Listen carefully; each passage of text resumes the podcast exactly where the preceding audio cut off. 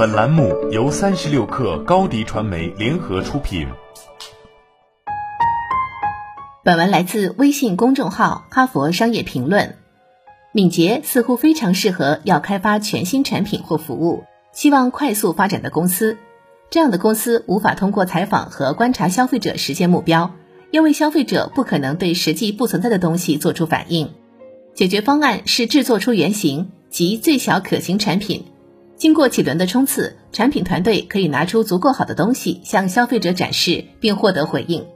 如果反响不佳，团队至少能以很少的投资迅速获得这一信息，而且可能会在过程中找到更好的创意。如果能吸引客户，团队就可以迅速迭代，在原型基础上制造更好的产品。相比之下，逆向工作法关注的则是规划。这种方法兴起于2004年。当时亚马逊的电商战略成绩斐然，亚马逊主动寻求广阔潜在市场的新机遇，应当从何处入手？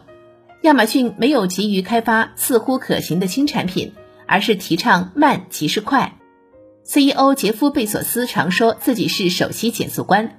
如果他觉得团队没有明确客户问题，没有找到完善的解决方案就开始行动，他会加以干涉。逆向工作法需要清晰地想象出奇异的产品。想象产品发布后会有怎样的媒体报道？对于已经准备开始编程的软件开发者和产品经理而言，这种做法根本不对，甚至很诡异。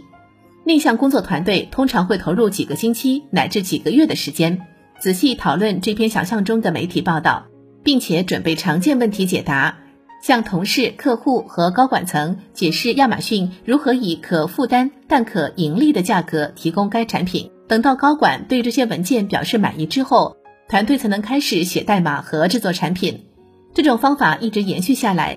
如今，亚马逊仍在从其认为能讨客户欢心的结果逆向思考，即使目前还没有实现的能力。电子书阅读器 Kindle、AWS 网络计算服务以及 Alexa 的 Echo 语音助手都是通过逆向工作法实现的。许多公司运用敏捷方法，敏捷的根本问题在于其快节奏会令开发者产生偏误。开发者希望在几周时间里拿出最小可行产品，于是略过应当完成的谨慎调研环节。我们还遇到过更糟糕的情况，他们会做出两种妥协：第一，他们没有投入时间承担不确定性去发展新技能，而是运用已有技能；他们接受了目前的限制，因此影响了高增长产品的潜力。其二，他们限制了自己对产品的抱负。他们期望的不是重大突破，只注重在已有基础上进行渐进式的改进，亦或是大胆行动制作出的最小可行产品，其实并不可行，无法从客户那里获取切实实际的反馈。开发者没有时间做好扎实的准备，无法开发出可持续的东西。团队告诉自己，无论获得什么信息，都有助于将来开发出突破性创新的产品。但这个将来的目标绝少能实现，敏捷过程往往只剩下两周的冲刺，团队在时间和空间上没有余地再回头仔细考虑客户真正需要什么，团队在已有资源的基础上进行断片式的思考，没有时间深入思考全局，而突破性创新需要的正是这个。